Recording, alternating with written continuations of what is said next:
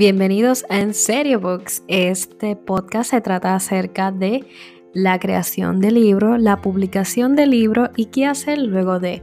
Así que si estás interesado en saber más, acompáñame en este episodio.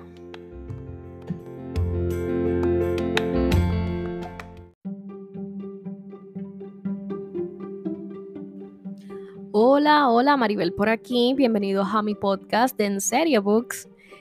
Y pues básicamente este es el episodio introductorio, el cual voy a hablar un poquito de mí y de qué se trata este podcast. Primeramente, soy originalmente de Vega Baja, Puerto Rico. Eh, también soy graduada de la Universidad de Puerto Rico. Este, estudié ciencias y pues parte de mi pasión es leer y escribir y escribí, he escrito poesía por mucho tiempo. Y antes, en el 2018, decido publicar un libro de mi poesía con un poquito de teatro. Y pues básicamente era de un manuscrito que había hecho hace otro año atrás, o sea que en el 2017 ya yo había terminado mi libro.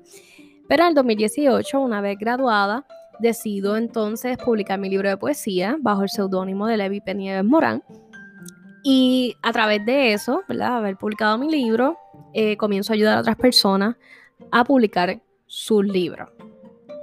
Ahí es donde nace En Serio Books.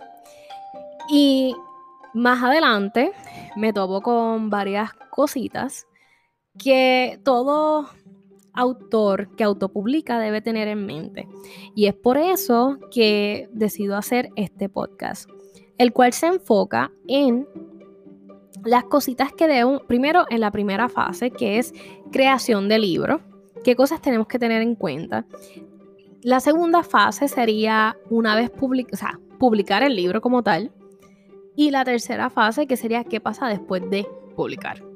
Y pues este podcast se, ¿verdad? es el espacio para poder discutir estas tres fases de una manera, ¿verdad? Este, con arriba bichuela, lo más simple posible, ¿verdad? Para que puedas entender todas las facetas que tienes que tener en cuenta. He cometido un montón de errores, pero también he logrado eh, poner el ojo a unas cosas específicas que me han, me han funcionado. Y pues nada, te doy la bienvenida, gracias por escucharme y nos vemos en el próximo episodio.